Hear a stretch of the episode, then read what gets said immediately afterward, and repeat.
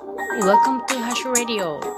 This program is supported by you. ハッシュです。皆さん、今日はね、8月の30日の夜ですけれども、どうやらスーパームーンと言われる満月の日らしいですね。ちょっと私まだね、それを見てないんですけれども、収録が終わったら窓の外を見てみようかなと思います。さて、そんな満月の日にですね、ちょうどいい、また植物の話を昨日に続けてしようと思います。今日もね、秋の七草の一つである、すすきについて話そうと思います。すすきはこう、秋っぽいイメージの植物ですよね。皆さんも知らないっていう人はそんなにいないんじゃないかなと思います。すすすきっていうのはね、まあ、山野の草原に生える大きめの多年草なんですね。草ですね。で、まあ、ぶわっとね、こう大群落を作ったりしているイメージがあるかと思いますが、皆さん最近ススキをそんな大群落で見られたことはありますかね？私ね、あの、ちゃんと草を刈られて管理されているところで見たことがありますけど、その他のところであんまり見た記憶がないですね。このススキはちょうど今、あの、8月から10月ぐらいが花の時期なので、今、ぼっぽっとね、花が開いているものを見かけることがありますね。さて、このススキですけれども、火がよく当たって乾燥したところが好きなんですね。なのでまあ先ほど言ったように草原が好きなんですけども、この日本はね、湿潤気候なんですね。なのでこの草原というものは非常に不安定なんですね。なぜならすぐに放ってし、放っておいたらすぐにね、あの、うっそうとした森林になってしまうんですね。なので、草原であるためには人間が常に手入れをしない限り草原でありえないんですね。うん。じゃあ、今の日本っていうのは森林目線で考えるとどんな状態かというと、日本の歴史の中でもう初めての森林が多い時代なんですね。昔は、この草原であった状態っていうのは、なぜかというと、人間が、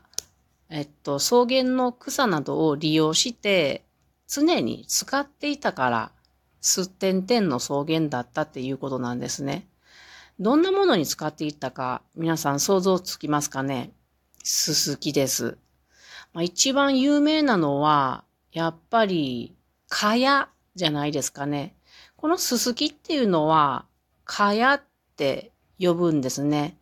で、古くからお家などの、まあ、かわい、かやぶき屋根、まあ、吹いてね、使ってましたよね。こんな風に利用されたり、ああとはですね、百姓が農耕のために飼育している牛とか馬の飼料と、えー、されたんですね。で、あとは馬屋に敷いて、この馬が出す糞尿を染み染み込ませてね。で、そこにまた、あの、うん、また馬たちが踏んで、その上にまたすすきを敷いて、で、また糞尿を押して踏んでみたい、積んでみたいな感じにして、これがね、肥料になってたんですよね。畑や田畑のね。なので肥料としても優秀だったと。えー、でも最近はそんなかやぶき屋根ってないですよね。で、そんな肥料も肥料革命が起きたので使われなくなりました。あの、このかやぶき屋根がなぜなくなったかっていうと、火事が、あの、心配されるから、かやぶき屋根はもう新しいのは作れませんってなったんですね。で、あの、農村部のかやぶき屋根のお家っていうのはその時にね、トタンをかぶせる指導がされたんですね。なので、ちょっと田舎に行くと、トタンをかぶった元かやぶき屋根の家っていうのが結構見られると思います。私もね、数日前に何件か見ました。で、他にもね、あの、すすぎっていろんなものに使われてですね、例えば、まあ燃料ですね。それから土壁の中の材料に使われるとか、あと、昔は木炭が盛んに使われたんですけど、これを包む炭俵俵で運んだんですけど、これを蚊帳で使っていたと。あと、草履とか、あと、生垣の、あ、違う、生け花の花の材料としたり、あと、あの、昔は、日本っていうのは、どこもかも、あのー、ハゲ山だったんですね。まあ、痩せ地のところ、山とかもね、崩壊地が多かったんですね。で、これを戦後、あの、なんとかしようっていうことでね、戦後はね、このハゲ山などの、まあ、崩壊したような土地っていうのが全国で150万ヘクタールあったと。これ、ほぼ岩手県と同じぐらいの面積あったっていうことなんですけども、これではいかんということで、国とか県がね、戦後にあの、森林を、こう、なんていうのかな、緑化、緑化をしたいっていうことでね、まあ、山腹であるとかそういうところに、こういうすすきとか、まあ他にもね、蚊や、それから萩とか、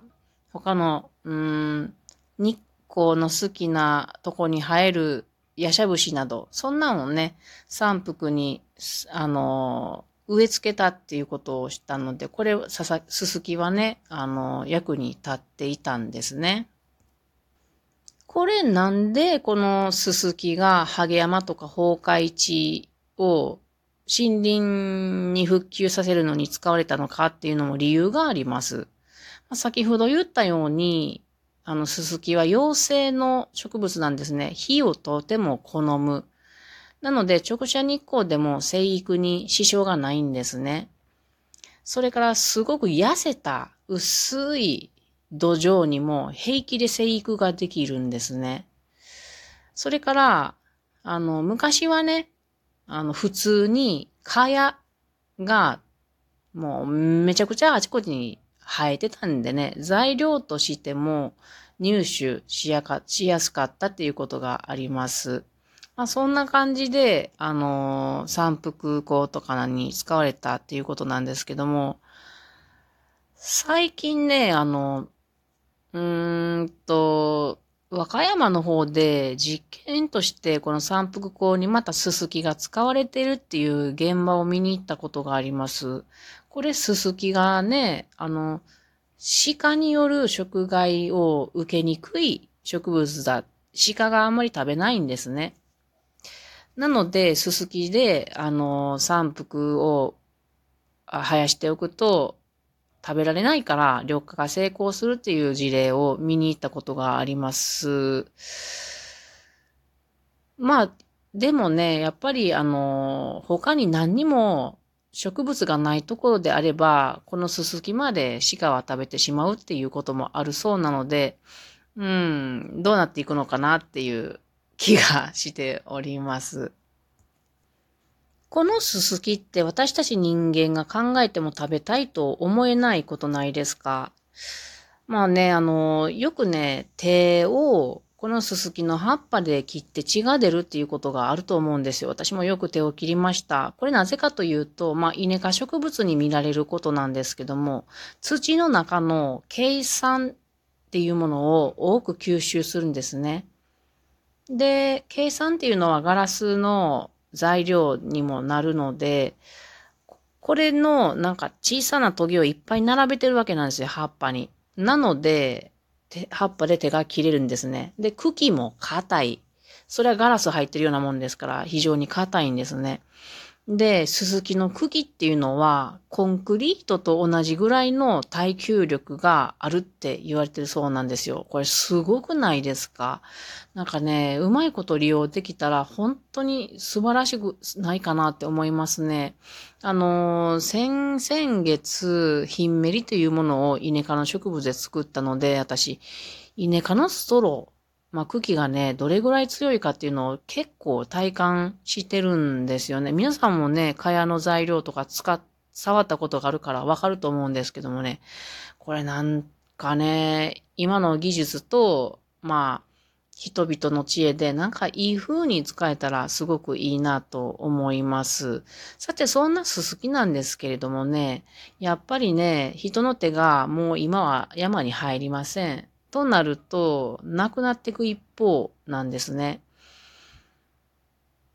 で、昔はなぜこのススキが保たれていたかというと、ススキを秋に刈り取ってですね、で、春にはこの野焼きっていうのをするんですね。つまり、ススキの邪魔になるような、まあ、茨であるとか、小さな木であるとか、そういうの全部焼き切ってしまうんですね。そうするともう敵がいないでしょう。で、すすきっていうのは、あの、語源がね、えっと、すすの茎って書いて、すすきってなったそうなんですよ。それぐらい、あの、野焼きをされても、地下茎は生きていて、表面だけすすのように黒くなっている。んで、またそこから生えてくるっていうぐらい強いんですね。まあ、こんなことを昔は、あの、していたので、常にススキの群落があちこちにあったということです。江戸時代にはね、東京っていうのは本当に人が住んでいる周りはもう全部すすきっぱらだったっていうことなので、すすきに関係する地名も多いんじゃないかと思います。というわけで今日はすすきについて話しました。満月とすすきっていうのも、これもいいものなので、皆さんも楽しんでもらえたらなと思います。ではまたね